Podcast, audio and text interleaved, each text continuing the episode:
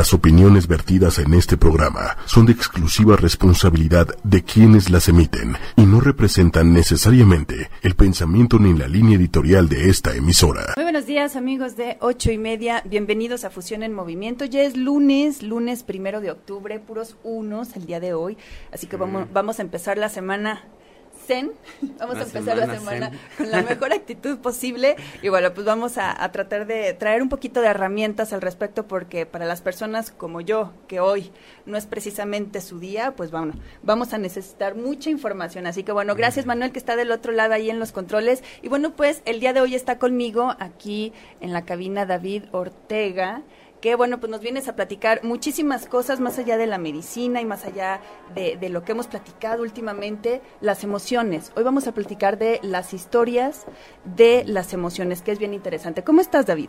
Bien, Moni, gracias. Este, pues sí, justo me gustó este tema porque como que es una mezcla, la verdad es que va a ser como un remix de, de cosas porque son emociones, es parte de mucho psicología, pero está conectado totalmente a nuestra biología, ¿no? A nuestra biología, exacto. A nuestra biología, o sea, Bruce Lipton habla de nuestros receptores, de las células, de que somos como una televisión que está proyectando una imagen y nosotros estamos proyectando justo la imagen de esas emociones, de esos pensamientos y de esa programación que traemos, ¿no? Claro. ¿Y cómo lo, cómo lo proyectamos? Pues simplemente como te estás, como estás reflejándote en los demás, como te estás reflejando en la, en la sociedad o con lo que te pasa, eso nada más quiere decir que tú traes algo adentro, ¿no? O sea, que, que hay que ver más este, hacia adentro y no estar viendo hacia afuera qué me está provocando las cosas, porque pues ni el mundo, ni la gente, ni nadie está en tu contra, simplemente son cosas que, que va pasando porque vas acumulando, ¿no? O sea, vas acumulando ese tipo de, de emociones, no les haces caso y no estamos acostumbrados. O sea, la verdad es que a, por lo menos nuestra generación, o sea, no se nos enseñó a reconocer las emociones, no se nos enseña a hablar de las emociones y muchas veces te pasaba algo, estabas triste, estabas llorando, lo que sea y te decían, ah, ya que se te pase, ¿no? O sea, no, no, sea, no es para tanto sí, y, ya, ¿no? no asumíamos responsabilidad tampoco, pero también también buscábamos mucho, muchos bueno, o nos hacían buscar muchos culpables, ¿no? Si estás triste, a ver, dime quién, voy y le pego, ¿no? Exacto. bueno, es un ejemplo, pero pero sí es cierto, finalmente no era un tema que se abriera o, a lo mejor no era tan importante, ¿no? Y ahora, pues, eh, con los avances, con la ciencia, con la medicina, pues nos estamos dando cuenta de la importancia que es incluso para generar, ¿no? Para ser productivos. Entonces, la, la cuestión de la mente, pues es un tema que nunca va a acabar, pero la cuestión de las emociones es algo, es algo que vivimos diario, es algo con lo que tenemos que lidiar y es un pesar diario las emociones, ¿no? Porque finalmente, como bien decías, nos dominan, nos dominan, nos controlan y, y, de alguna manera tienen como el poder sobre, sobre nosotros y no nada más sobre nosotros sobre los demás en los que vamos impactando, ¿no? Pero bueno, vamos a entrar como que en detallitos, como ya más en, en, conciso. ¿Qué pasa con nuestra mente? ¿Por qué cuando, cuando algo nos frustra o algo nos falla o algo nos sale mal o nos equivocamos, ¿por qué se crea historias? bueno, es un mecanismo de defensa, o sea, crear la historia es, es mi mecanismo de defensa porque yo no voy a aceptar de entrada la responsabilidad que me toca. Casi siempre voy a voy a hacer esa historia porque mi cerebro también me está ayudando a hacerla. O sea, me está protegiendo, es una forma de proteger. Es ese cerebro primitivo que hemos hablado que nos protege. ¿Por qué? Porque cuando creas tu historia, casi siempre el 99% de las veces buscas culpables, buscas villanos, buscas personas y tú eres la víctima, ¿no? Algo que alivie, ¿no? La culpa, o la responsabilidad. Sí, y tú casi siempre te pones en papel de víctima, las demás personas están en tu contra, el universo ahora sí confabuló para que tú te fuera mal y pues la verdad es que no es así, ¿no? Pero ese primer draft o ese primer borrador de tu historia es muy, muy importante porque de ahí puedes extraer muchas cosas. Claro. ¿No? O sea, como toda la información que te da esa historia que tú creaste mentalmente, pues te está diciendo, oye, hay, hay algo más, ¿no? ¿Por qué, ¿Por qué provocó esa emoción o esa respuesta la persona cuando te hizo una cara o tu familia cuando no te recibió como esperabas o en una entrevista vas y a lo mejor al final de la entrevista la persona le está doliendo la cabeza y simplemente hace una expresión de pues de dolor, ¿no? Y tú lo interpretas como que te fue mal en la entrevista y no tenía nada que ver contigo. Ajá, como que era personal, ¿no? Exacto, lo tomas personal, haces tu historia, sales, te pregunta alguien, oye, ¿cómo te fue en la entrevista? Uf, pésimo, pésimo. Esta persona hizo una cara de, de alivio cuando me fui o de enojo cuando me fui, así como pues ya, ya me tenía cansado. Y yo creo que ni me van a llamar, yo creo que no me voy a quedar. Es que, es que no me preparé y ya, ahí empieza la historia, ¿no? Claro. Y, y no leí, debí de haber leído más, o no sabía nada de la empresa, o me preguntaron dos, tres cosas y no las supe. Y pues así, te vas como hilo de media. ¿Y qué hacemos? O sea, ya que creas la historia, no te quedas ahí, que es lo peor. O sea, lo peor es que sigues, sigues, sigues en ese papel y entonces hay varias opciones que tienes o caminos. Puedes ir y atascarte de cosas para sentirte mejor, o sea, comer, ¿no? Comer en exceso calma esa ansiedad, ¿no? O te desquitas con alguien más. ¿no? Bueno, es que eh, eh, si entendemos la mente como, como una, un órgano hiperactivo que está siempre pensando y está siempre tratando de, de generar, de generar emociones fuertes, ¿no? Si ya tuviste una emoción fuerte, pues vamos a respaldarla con otra y con otra y con otra, pero pues si es mala, como dices, pues viene el respaldo de todo lo malo. Exacto. Pero eh, en esta en esta cuestión del comer o del vicio, del cigarro, del café o del eh, no sé, el alcohol, se me ocurren mil cosas. A muchas personas les ayuda, entonces lo, lo lo cachas en tu mente como que es un paliativo, ¿no? Como Exacto. que te ayuda. Es la pastillita. Ajá. Entonces, eh, nos vamos haciendo como de hábitos o de vicios o de círculos viciosos, como para salir de a lo mejor de un pensamiento recurrente nocivo que nos está como atormentando todo el tiempo, ¿no? Pero, pero es como muy curioso porque por mucho que a lo mejor tengas la intención o quieras hacer algo al respecto, tu mente vuelve a eso. ¿Qué son? Cuestiones no resueltas. ¿Por qué necesita, y vuelvo a la pregunta del principio, ¿por qué necesita hacer esas historias donde tu mente se vaya a una fantasía donde a lo mejor creaste un panorama totalmente diferente, donde esa misma situación se resolvía o empeoraba pero no por tu culpa, qué sé yo, o sea, ¿por qué la fuga de la realidad? Porque, pues paradójicamente creemos que es lo más fácil. Lo más fácil o- y lo que tu cerebro está habituado a hacer, porque es, es la parte de los hábitos la que responde ahí, este, es, es eso, protegerte. Protegerte con historias, protegerte con, eh, pues, entre comillas, mentiras honestas, porque son mentiras que tú estás diciendo de lo que pasó honestamente a tu cuerpo, ¿no? Claro. Porque, pues, esa es tu honestidad contigo, ¿no? Exacto. Tú te quieres como proteger, entonces pues es lo más fácil. Y es también como el, el punto clave de por qué la gente siempre busca remedios rápidos, ¿no? O sea, porque es lo fácil. Que al final no te lleva a ningún camino, porque al, al final es una espiral donde te metes y es difícil salir, porque sales cuando ya estás como tocando fondo, ¿no? Eso es lo que te va a sacar, que ya de plano te sientas súper, súper mal y entonces sí busques otra opción. porque no hay de otra, de hecho, ¿no? Por eso dicen muchas veces que a lo mejor lo malo no es tan malo o el dolor no es tan malo porque te saca de donde estás, porque estás cuando estás a lo mejor muy cómodo, bueno, encuentras un camino, un pretexto más, pero ¿por qué el el sentarnos en el sillón de las víctimas? Porque a lo mejor podemos decir eh, la mayoría de las personas, yo no soy víctima, a mí no me queda ese papel, no, yo no soy así, a mí me choca. Pero de ahí a la realidad es otra cosa completamente diferente. Todos, todos en algún momento Sí, hemos todo, caído todo. en el papel del Víctima. víctima y a lo mejor no víctima dramático, sufrido, sino hasta con coraje. Es que me hicieron. ¿no? Eso también es el papel de la víctima. La, la víctima claro. es cuando se ofende, ¿no? Cuando se siente atacado por los demás sin tener a lo mejor algún, alguna oportunidad de réplica. Entonces, todos tenemos a lo mejor la manera de defendernos, pero lo, lo que nos queda es lo que nos hicieron, ¿no? Entonces, Exacto. ¿por qué también no ubicar esta parte de la víctima, del ser víctimas, como un mecanismo también que tenemos de defensa infantil? Porque eso lo vemos Sí. mucho en los niños, ¿no? Es que me hizo, es que me dijo, es que no es justo, ¿no? Entonces tenemos mucho a lo mejor esa parte infantil alojada en nuestra mente y no nos hemos permitido crecer en ese sentido por, por cuestiones, ¿qué será? ¿Culturales? Sí, es, es mucho cultural, es mucho la programación. Eh, ahí es donde se conecta muy padre la biología.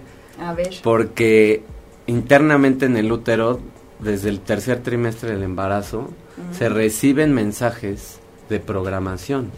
O sea, cuando tú estás en el vientre y tus, bueno, la pareja de padres discute, pelea o tienen pues ciertas conductas, esas conductas sí se van fijando en la mente, sí se va programando. Y de los desde ese tercer último trimestre, perdón, del embarazo hasta los siete años de edad, todo ese periodo es programación de los de los niños. Entonces, pues la realidad es que es el periodo también más complejo para que los niños a veces comprendan algunas cosas, ¿no? Y entonces tú fomentas esos patrones, tú fomentas esa programación porque es lo que tú traes. Claro. Entonces, pues también es una cadenita.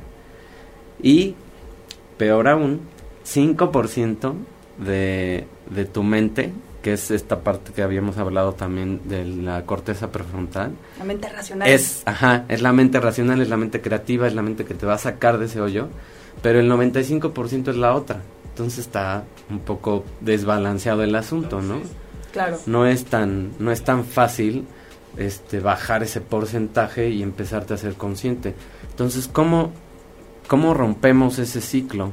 Pues para empezar es darte ese tiempo o sea, la historia la vas a crear, ¿no?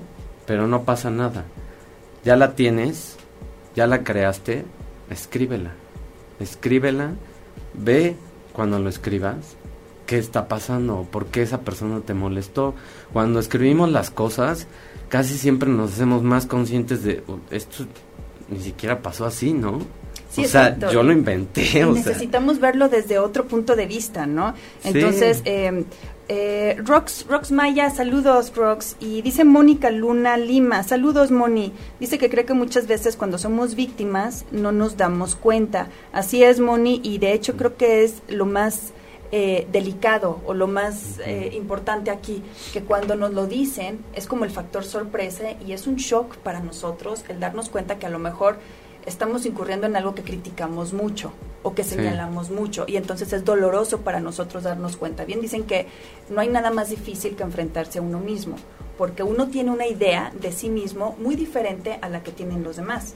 David tiene una idea de mí que a lo mejor no soy, Manuel puede tener una idea de mí que a lo mejor yo eh, que no soy, igual yo puedo tener una idea de mí misma que no es cierta. Entonces, al final, al final esta parte del del ser genuino o del ser como eres, solamente a solas, cuando tú estás contigo mismo, lo vas a, lo vas a poder externar, porque eh, influye mucho, influye mucho el lenguaje, eh, la emoción que traes en el día, cómo esté el receptor, porque para que haya una comunicación tiene que haber un emisor y un receptor.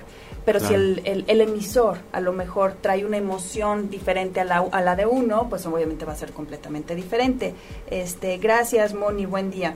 Pero, pero pues aquí entran muchísimas preguntas más, ¿no? Eh, eh, hablando de lo de la víctima, pues eh, esa parte como que sí es mucha observación, ¿no? Mucho reconocimiento. Pero por otro lado, ¿qué etapas, qué etapas son las que vamos pasando cuando, cuando vamos creando estas historias en nuestra mente sobre las emociones?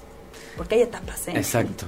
Hay, hay etapas, hay tres etapas. Esta, esto lo divide una, este, bueno, una investigadora social que se llama Brené Brown.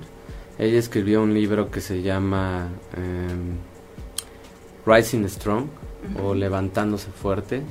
Sí, ese libro es muy muy bueno y habla de estas etapas, habla de primero es la percepción, es la creación de la historia, ¿no? Claro. O sea, es tu filtro, como dices, o sea, cómo veo yo las cosas no es lo mismo que cómo las ve un observador alguien imparcial, que es lo que pasa en la terapia, ¿no? Cuando tú vas a una terapia de pareja, por ejemplo, y hubo un conflicto, el observador oye la historia, oye las versiones y él te dice, no, pues es que la historia como yo la estoy percibiendo, pues es así, así, así, y tú tuviste esto y esto y esto y esto y tú esto y esto y esto. ¿no? Sí, es un mediador. Es como más fácil ver una realidad más clara, ¿no?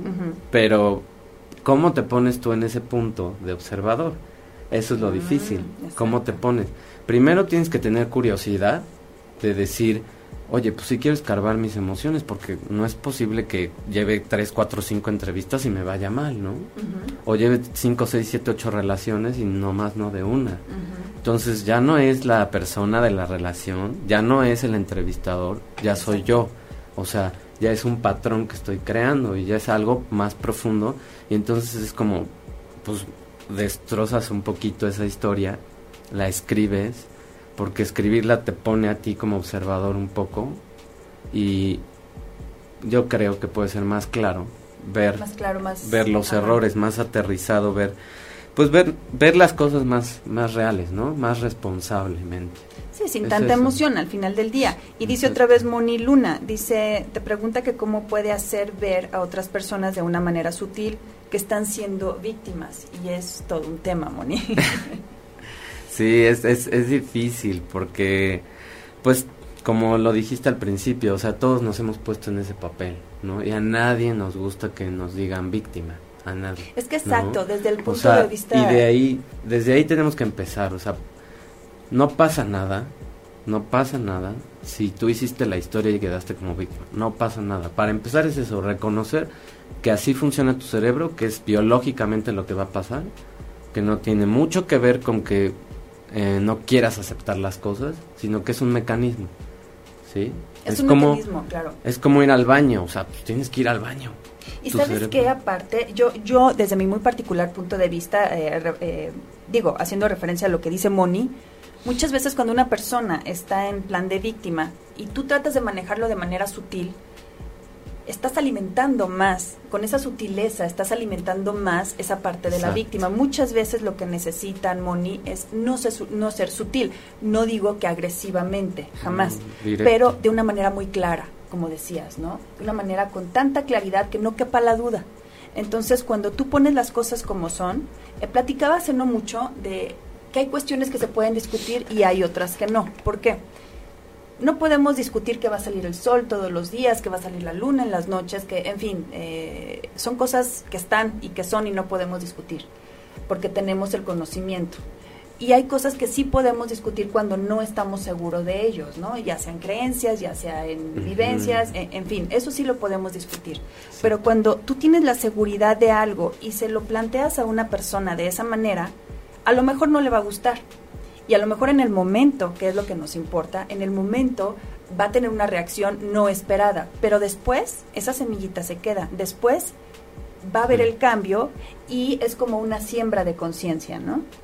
Sí, sí, o sea, lo que decías es, es muy, es como el siguiente paso, o sea, hacer, hacerte presente de, de esa historia, hacerte presente de ese momento y ver las cosas como son. O sea, y que si tienes una persona que te ayude, como lo decía Moni, sí está padre. O sea, está padre que tengas una persona en la que confíes tanto que, que puedas acercarte y decirle, oye, ¿sabes qué? Me, está pasando estas cosas, ¿no? Y sobre todo cuando tú eres el que va a decirle a la otra persona que es una víctima, pues debes de empezar, yo creo, diciéndole de manera lo más respetuosa posible, o sea, ¿sabes qué? me estás contando muchas gracias por tu confianza de contarme esto que es muy personal. Ahora déjame a mí decirte mi opinión lo más directo posible y no te ofendas, me estoy enfocando en los hechos, no en ti. Cuando nosotros quitamos a la persona y nos enfocamos en lo que pasa, ahí cambia todo, porque ya no lo tomas personal, ya lo estás tomando con lo que pasó, con el hecho en, en lo que pasa, ¿no? En una discusión con quien sea, si te enfocas en quién tiene la culpa y quién no, pues te vas a tardar años y te puedes instalar ahí y desgastar horrible. Pero sabes que acabas de tocar un punto importante. Tenemos que aprender a saber, incluso discutir. Eh, filosóficamente hablando, en filosofía dicen, ataque el argumento, no a la persona. Exacto. Ad hominem. Entonces, cuando tú aprendes a, a, discutir, a debatir, a atacar incluso el argumento sin atacar a la persona, entonces podemos podemos empezar a, generar resultados después de una discusión o de un debate. Eso sí se puede. Lo que pasa es que estamos hablando de temas pues como muy personales, ¿no? No estamos hablando como pues de política o de cuestiones ambientales o de cuestiones que podamos ver como nuestro ser o nuestra persona fuera de eso. No, aunque no debería. Pero en estas cuestiones emocionales, pues obviamente a nadie nos gusta que nos digan eres una víctima o eres una persona que tú misma te has generado todos tus tropiezos o todos tus fracasos, duele pero ese dolor sirve. Recordemos que crecer duele y es para bien y, es como los niños, se les va a pasar y, al ratito vuelven a estar como si nada, ¿no?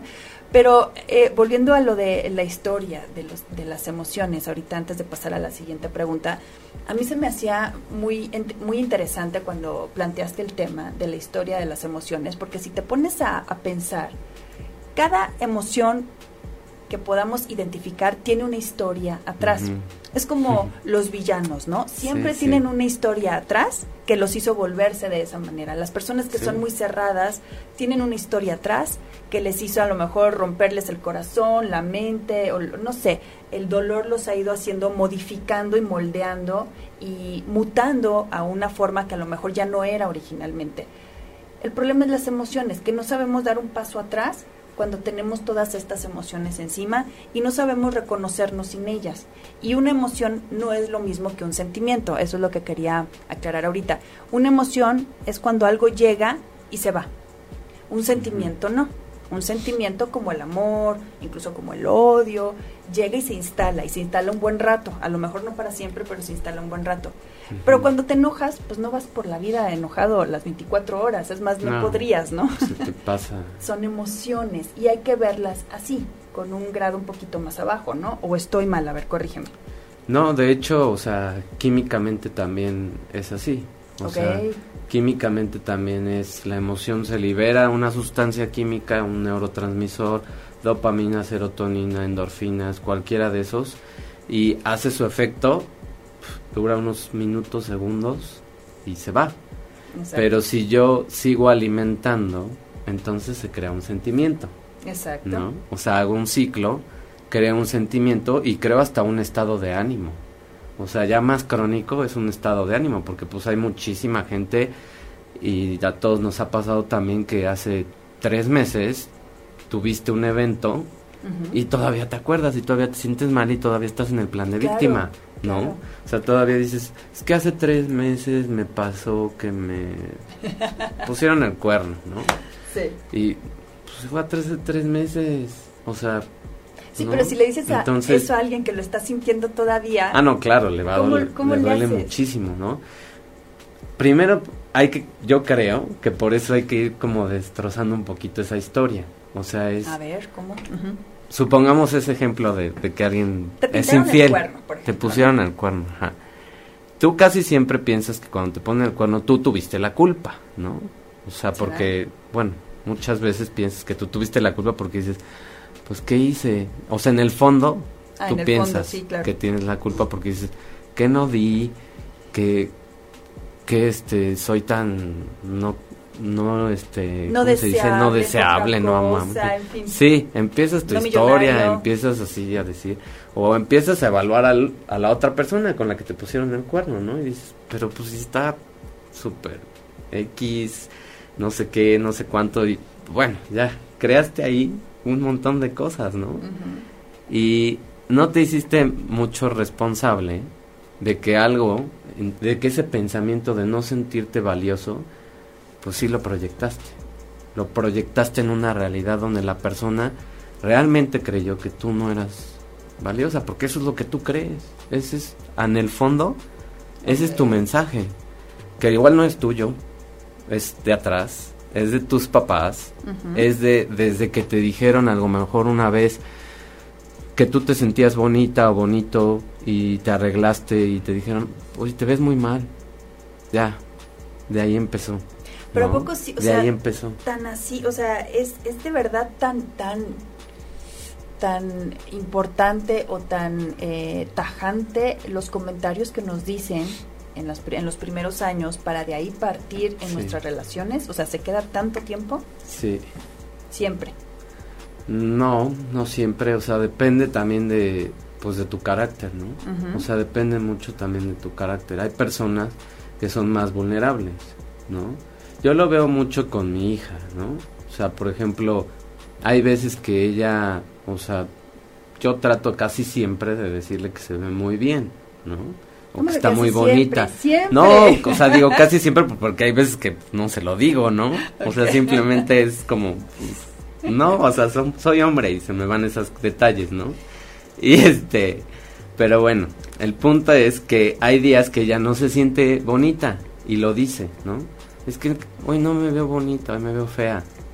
Entonces ahí es, ah. no, no te ves fea, Valeria, estás muy bonita, estás hermosa, no sé qué, no sé cuánto, ¿no? Y entonces ya, pero si tienes un papá mala onda, si tienes una mamá mala onda, pues sí, sí le dice, no, pues sí te ves muy mal.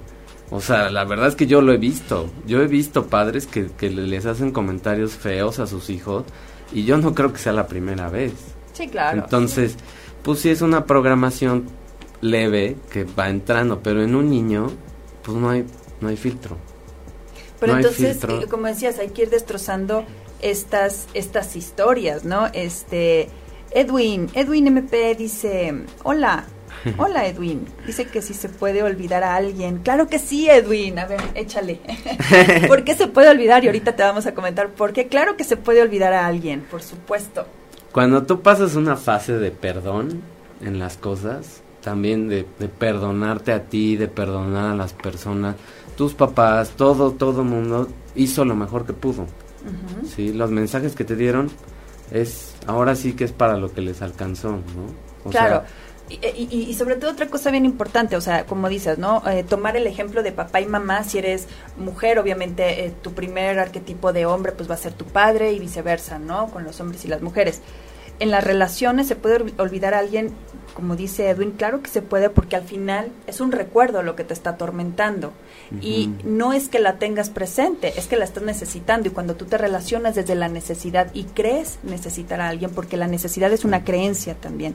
Y cuando crees necesitar a alguien, entonces es tu mente la que crea los procesos necesarios para estártelo recordando y que necesites esta parte. Entonces, ¿qué pasa? Ahí viene la ansiedad. ¿Qué hace la ansiedad? Venga el especialista, hace que necesites, ¿no? Exacto, la, ansiedad es, es, cortisol al máximo, a todo lo que va, y es calmar algo, necesitas algo que te calme, ¿no? Y siempre buscas algo externo. Muy pocas veces, o cuando ya tienes mucho control, buscas hacia adentro, respiras, meditas, haces cosas más internas, ¿no? Más como, pues buscar en ti, ¿no? No estar pues ni buscando comprarte algo nuevo, ni buscando comer más cosas, ni un vicio, ¿no? O sea, ni una persona. Porque también una persona es un vicio. Se puede volver un vicio, ¿no?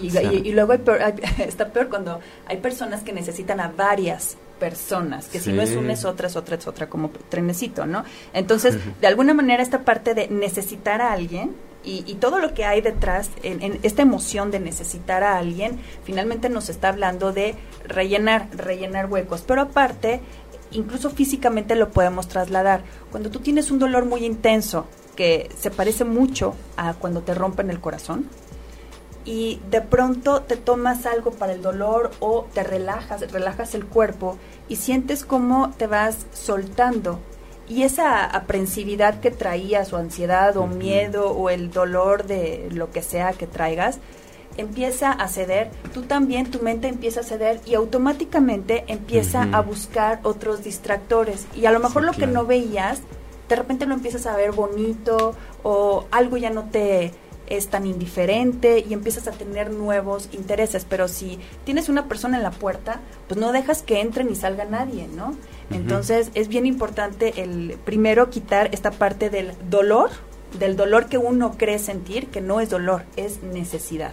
Entonces, eh, no es amor, el amor no es dolor, el amor no es necesidad, el amor no es codependencia, el amor, eh, eh, decía alguien, decía Alejandro Jodorowsky, si tú tienes que preguntar si es el amor de tu vida, eso no es amor, no lo dudas, no lo dudas, o sea, es una cuestión totalmente de certeza y sobre todo de paz. El verdadero amor, hablando de las emociones, no nos causa esta euforia y esta emoción altísima que también es mala, mala, desbocada. Al contrario, cuando es un amor sano, lo que hace es mantenerte en equilibrio, mantenerte en paz. Te voy a leer lo que dice Cristal Muñoz. Dice, saludos Cristal, super programa, gracias por compartirlo, gracias por estar aquí Cristal. Dardané Pérez, excelente, muchas gracias Dardané, saludos. Ahí díganos desde, desde dónde nos escuchan también para ir para ir mandando saluditos. Muchas gracias. Pero, pero fíjate cómo todos nos, nos llega a lo mejor el tema de las emociones y generalmente donde lo tenemos focalizado es en el corazón. Ya sean relaciones de pareja o como dices tú, eh, de hijos, de papás, todas esas partes, ¿no? Pero es, un, es una cuestión integral que ya cuando lo resuelves, pues obviamente se, se nota en lo material, ¿no? Claro, sí, sí, sí, o sea, se puede ir a muchas vertientes, ¿no? Claro. O sea, las personas que, por ejemplo, sufren de sobrepeso y obesidad crónico, o sea, de plano van y van y van a, lugares, a nutriólogos, hacen N mil cosas y pues, son las emociones. No es tanto la nutrición, ¿no? No es tanto la parte, a veces se justifica diciendo, pues es que es hormonal. Pues sí, pero las hormonas son emociones son emociones. Al final todo tiene su respuesta, ¿no? Al final, pues sí, es una acumulación de, toda, de todo eso. O sea, el, como que fui en mi página en Genes preparando a las personas que luego me siguen para el tema de hoy. Y el sábado hice un video de eso, ¿no? De, de, de las emociones y de reconocerlas. Pues tenemos que hacer el switch a reconocer la emoción y a no decir, no, no me pasó nada. O ya hice mi historia, pues ya sé quién es el culpable, yo no tuve nada que ver y me sigo. ¿no? Por la vida haciendo historias. Si me sigo por la vida haciendo historias, no reconozco mis emociones, la emoción va a buscar una salida.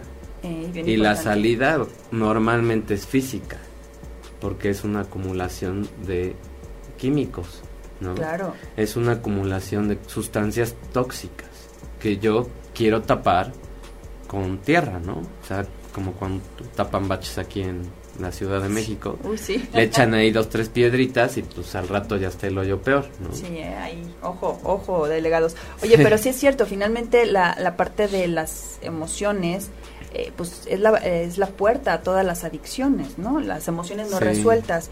Cristal, saludos desde Brooklyn, New York. Saludos hasta New York. Gracias, Cristal.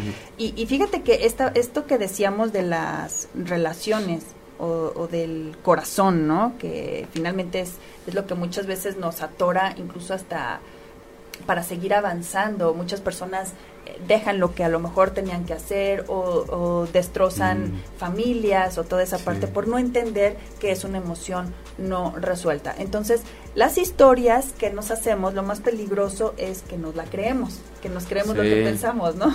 Sí, sí, sí, o sea, lo más peligroso es eso, o sea, buscar culpables, buscar personas afuera que tuvieron pues la responsabilidad, ¿no? Porque tú sales ileso, porque tú eres perfecto, porque tú no te equivocas.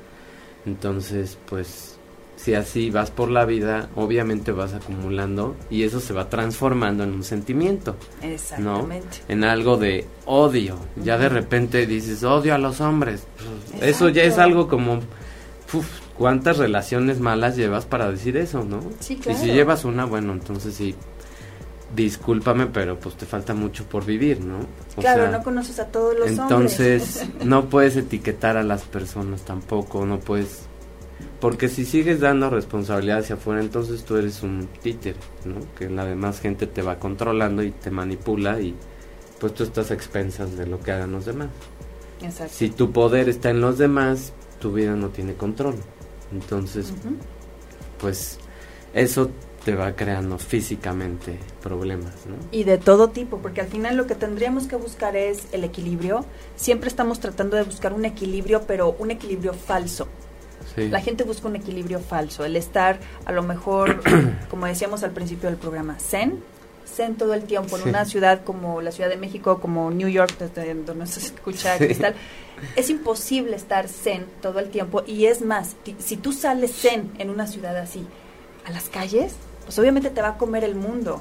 No, lo, interesante o lo em, maravilloso de todo esto es ser lo suficientemente inteligente para que esas emociones trabajen a tu favor y entonces salir a la calle a lo mejor en un plan un poquito más a la defensiva, no en agresión, sino de audacia, ¿no? De, estar con tu energía muy arriba. Y obviamente ya cuando regreses a casa, entonces sí aplicar la emoción zen, la, emoción más baja y bajar la guardia, ¿no? Entonces allá no te sirve estar vulnerable y acá en casa no te sirve estar con las defensas arriba. Entonces eh, somos muy radicales también en, en, la parte de las emociones somos muy, muy radicales porque si alguien nos dice, llega y nos dice, eh, hay que estar alegres, siempre hay que estar alegres. Y si alguien no está optimista y alegre, entonces lo tachamos de negativo, de pesimista, eres el prietito en el arroz, ya sabes, todo.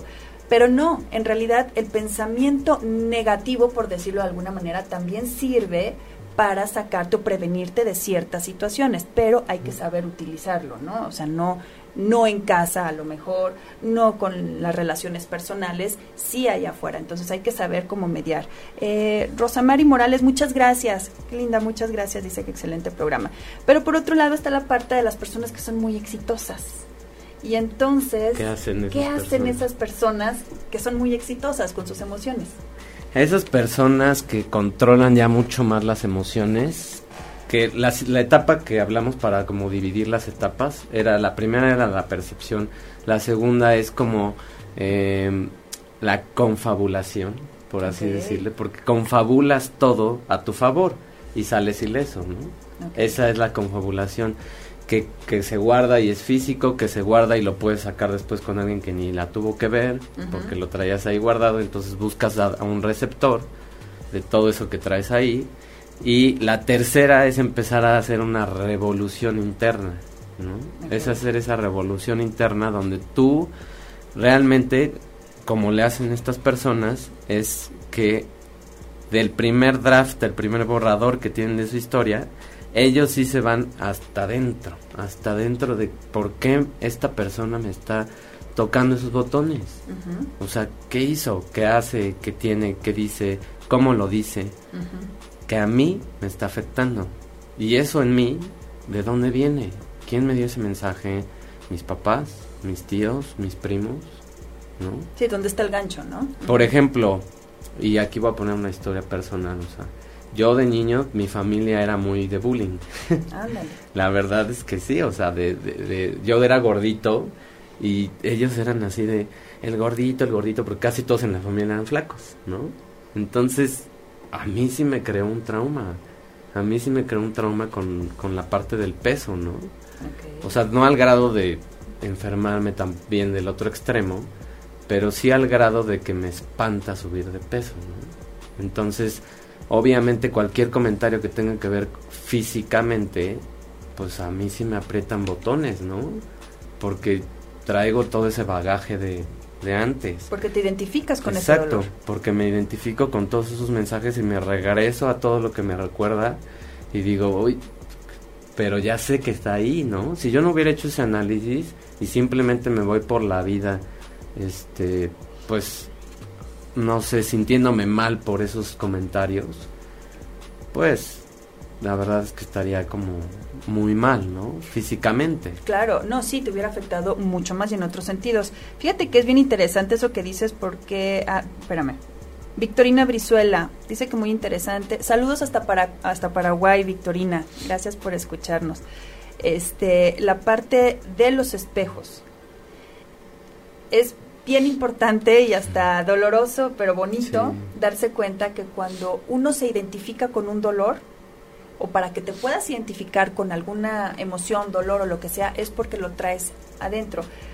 Y yo alguna vez hice esta pregunta, o sea que si algo no me molesta es porque no está en mi sistema, no lo tengo procesado, no lo tengo asimilado y entonces no sé de qué se trata. Entonces, si, si yo lo tengo en mi sistema, eh, puntos vulnerables, obviamente voy a reaccionar de manera o para arriba o para abajo, o en agresión o con depresión, o bueno, ya sea la emoción que sea, ¿no? Pero entonces cuando lo entendemos y lo vemos así, y alguien llega y te dice, por ejemplo, eres un mal padre y aparte vas a subir de peso, no sé, qué sé yo, no sé, castigo divino. entonces, primero es dolor y luego es ir en sentido contrario y luego es cuestionar de dónde sacan esa información o por qué, porque finalmente digo lo de los padres porque las personas que tenemos hijos siempre es un tema de saber si lo estás haciendo bien o mal, ¿no? Sí, claro. Sí, sí. Entonces, pero por ejemplo, eso es algo que una persona siempre duda, pero por otro lado, hay cuestiones como lo que comentaba del sol, que son, eh, no sé, obvias, eh, hasta absurdas. A lo mejor eso no te va a causar ningún tipo de sentimiento o de movimiento porque sabes que no es cierto. Entonces, aquí el fondo de todo eso, lo que me dice, no sé, son las dudas. Las dudas que tenemos al respecto de nosotros mismos. Ese es el problema. Entonces estamos hablando, si lo desmenuzamos más todavía, estamos hablando de un tema de seguridad. Sí, sí, sí, es autoestima, es valoración, que son como, esta investigadora habla mucho de, de estas este, cuestiones, o sea, 90% de las personas lo que queremos es ser aceptados. El rechazo de cualquier tipo nos espanta, nos duele, nos lastima, nos crea ese nos pica el botón. La otra es la espiritualidad, ¿no?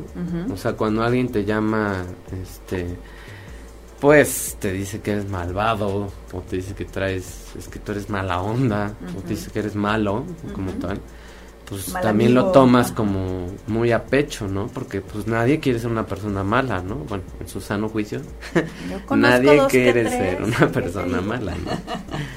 y este, y la otra pues es como la parte económica también, ¿no? O sea, la parte económica también pues vivimos en un mundo como material, vivimos en un mundo donde necesitamos esa parte económica y el que nos digan o el saber que no tenemos a veces la parte económica resuelta, también nos duele, ¿no? El que te digan perdedor o el que te digan fracasado. Ándale. Esos dos, uff, o sea, a 90% de las personas les duele horrible. ¿Por qué? Pues porque toca un tema de no merecer las cosas. Pero es ese, ¿no? Es el tema de no merecer. El no merecer. El no, no, no te lo mereces. Cuando el mensaje de los papás a los niños, ¿no? Que vas, vas en la calle y, de repente el niño te pide un juguete y no te lo mereces, no te lo ganaste. Pues ahí está. Y se lo y es más fácil decirle a lo mejor no tengo dinero, ¿no? Eh, sí, aunque ahí tú también refuerzas el mensaje de que no tienes.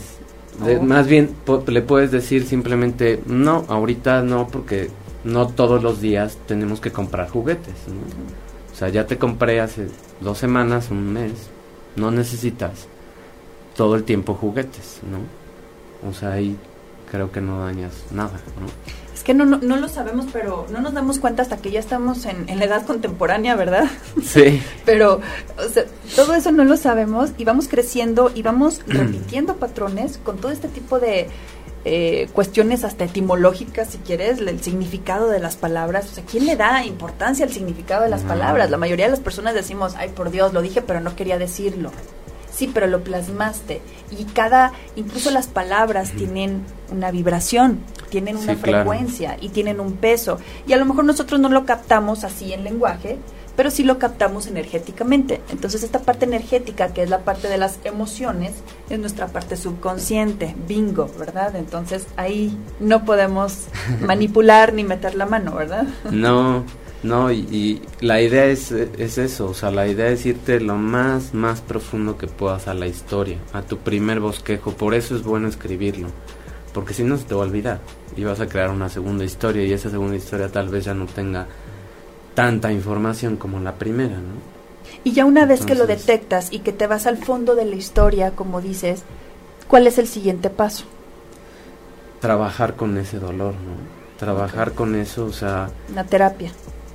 Sí. O, uno mismo también. Sí, sí, o sea, no necesariamente tienes que ir a terapia. Está bien si quieres ir a terapia. Está bien si la carga ya es muy fuerte y necesitas como algo más guiado pero a veces no, a veces simplemente con hacer ese, esa evaluación, ese bosquejo, tienes mucha información tú para trabajar. La idea aquí es que si tú tienes que volver como más disciplinado, que esa es la otra característica de estas personas, son disciplinadas y son controladoras. O sea, controlan las cosas, les gusta tener el control. Entonces, pues ellos tienen control de sus emociones. Porque destrozan una historia, ven dónde está el punto y se van más para adentro. Y dicen, ah, ok, esto es de mis papás, no es mío. Ellos me mandaron ese mensaje, ellos tenían esa creencia y la tenían por los abuelos y la tenían por sus generaciones atrás. No es mía, no me la tengo que comprar. Pero entonces es una cuestión de disciplina también. O sea, es que fíjense cómo, cómo tantos factores que uno no cree que pudieran como influir en algo tan personal o tan fuerte como son las creencias y las emociones, una cuestión de disciplina te puede llevar a todos este tipo de problemas.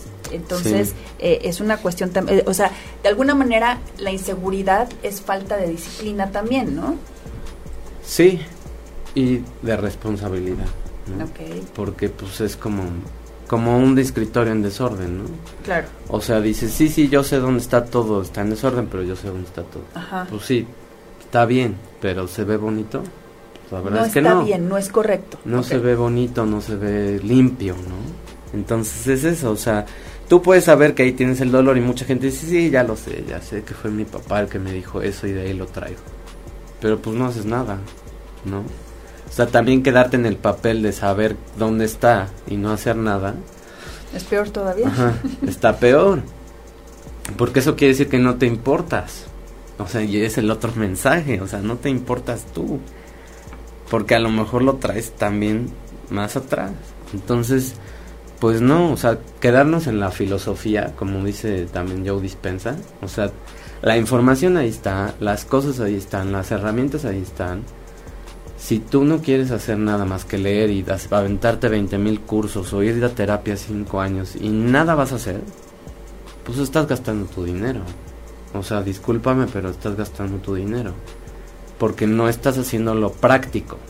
Porque no estás haciendo... Sí, no estás actuando. No estás cambiando. Y es que es bien, eh, qué bueno que tocas ese punto, David, porque todos estamos ahorita en una época donde queremos elevar la conciencia, eh, cultivarnos más, saber más, y al final somos pocos o son pocos las personas que están haciendo algo al respecto. Y eso no cambia nada, eso no cambia el mundo. Es más, eso no te cambia a ti, aunque uno crea que sí. Lo único que estamos haciendo es acumular con conocimientos, pero la sabiduría va de la mano de nuevas experiencias, nada más así. Entonces, esta parte del ser mejores no se trata de estar posteando eh, frases bonitas todo el día y motivadoras. Así no funciona. Es a lo mejor lo posteaste o lo haces porque sabes, porque te nace, porque ya hiciste algo que va de acuerdo a ese sentir. Pero primero es accionar y luego ya después empezar a hacer todo eso. Sino, de verdad, de nada nos sirve que nos eh, digan todos los pronósticos, que como dices vayamos a mil cursos o que a lo mejor platiquemos y platiquemos de lo que se debe de hacer y a la hora de hacerlo es más cómodo seguir batallando en el mismo pedacito que salir de la zona de confort porque da miedo, ¿no? Exacto. Y son dos zonas cerebrales que también se han identificado. O sea, tenemos un cerebro de queja, de ouch. y otro cerebro de wow, ¿no? De respuesta que es la parte de aquí, ¿no? Cuando vas a un curso y te caen los 20 y tu cerebro empieza a decir, ups, esto está padrísimo, me está llegando, pero hasta el fondo de mi corazón. pensé que ibas a decir otra cosa. hasta el fondo de mi corazón. Pues la verdad es que dices, qué padre, ¿no? Y te motiva y dices, me siento muy bien. Ese es el, esta es esta parte, la que está accionando, es la parte creativa, es la que está diciendo, quiero más. Y el otro cerebro es el que te está diciendo la voz, no, pero esto no es para ti. No, pero esto, no, no, no, no lo vas a hacer. ni, ni, le sigas. Entonces, si dejas que esa voz de sabotaje crezca, es donde te vuelves del tipo de persona de ya lo sé, pero no hago nada. O posteo 20 mil cosas en la mañana, me voy, hago mi día y destrozo medio mundo. O me amargo, claro. Y me amargo y al final pues y fíjate que es algo muy chistoso, pero otra vez voy a sacar una experiencia muy como a mí me impactó mucho hace ya como unos 10 años. Fui con mi mamá de viaje a Canadá, hicimos un tour y en el tour había mucha gente grande, ¿no? O sea, 70, 80 años, mucha gente grande. Y yo los veía felices, pero felices, o sea, de verdad, ¿no? Y no felices de soy feliz y No, disfrutando, digamos. Disfrutan muchísimo. Y veo yo aquí mucha gente de, edad más grande y desafortunadamente la veo muy amargada, o sea, la veo muy como apagada, porque estamos muy acostumbrados a eso, a, echar hacia afuera, ¿no? Es cultural. Es una cuestión porque fuimos dominados al final, viene desde ahí. viene desde una mente mediocre, viene desde por ahí hice también ese tipo de videos, o sea, tenemos un, bagaje muy grande, pero eso no quiere decir que sea nuestro futuro. Los países que están en otro nivel, su mentalidad es diferente, su mentalidad es, sí, ok, ya recibí esto, ¿qué voy a hacer? Y luego, luego accionan, luego, luego trabajan, o sea, no se esperan a, ver que llegue el lunes siguiente o a ver que llegue el primero del mes. Pero tampoco les importa mucho el que dirán o el que dirá la vecina. No les importa. O sea, ellos no, no tienen esta necesidad de, de aceptación tan grande como nosotros, ¿no? En ese sentido. No porque, porque ellos, entre comillas, no fueron dominados, ¿no? No traen, quitemos ese pedacito que es muy chiquito de bagaje, no lo traen. Y culturalmente también sus padres no traen eso. ¿no? ¿Eso se hereda genéticamente? Sí.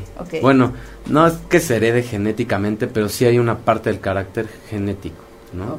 Entonces ese carácter, pues desde que nos dominen, sí es parte genético, ¿no? Parte, o sea, no no se escuden ahí, no, o sea, porque también luego la gente lo agarra de, ah, no, pues entonces yo estoy fregado. La culpa es de los españoles, ni modo. Sí, sí, sí, tampoco es para tanto. no lo agarren de excusa porque pues luego por ahí también se van, ¿no? sí, sí, no. Pero eso de, de lo que piensan los demás, también ayer lo posté como en, en la parte de, de seguimiento a esta historia nos importa mucho lo que los demás piensen, digan o la percepción que tienen, que, tienen de nosotros. Y la percepción que la otra persona tiene de ti no es de tu incumbencia. Claro que no, no te debe importar. Aparte, por otro lado, de verdad, e, esta parte del eh, darle importancia a lo que los demás opinan de nosotros es ok, otorgarles el poder así en bandeja, ¿no? En charola de plata. Igual acá lo que decía eh, Edwin, también, o sea, darle el poder a alguien de tu felicidad o de tu bienestar o de tu paz no es un buen negocio, de verdad, no, hay que cederle el poder, bueno, ni a los de tu casa, o sea, a nadie, porque entonces nosotros no somos responsables de lo que nosotros vamos viviendo. Entonces no podemos otorgarles esta responsabilidad y poder a las personas porque al final nos vamos a quedar vacíos.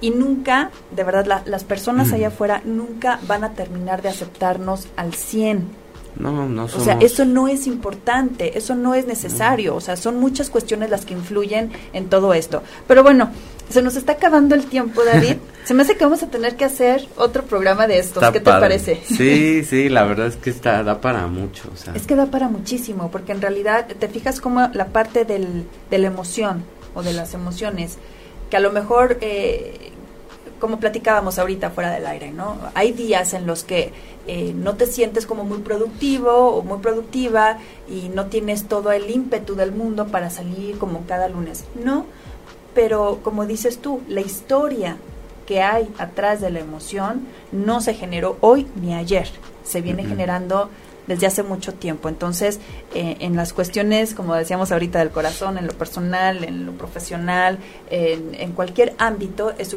súper importante tenerlos detectados y tener muy en cuenta cuáles son nuestros puntos débiles para convertirlos poco a poco en fortalezas, ¿no?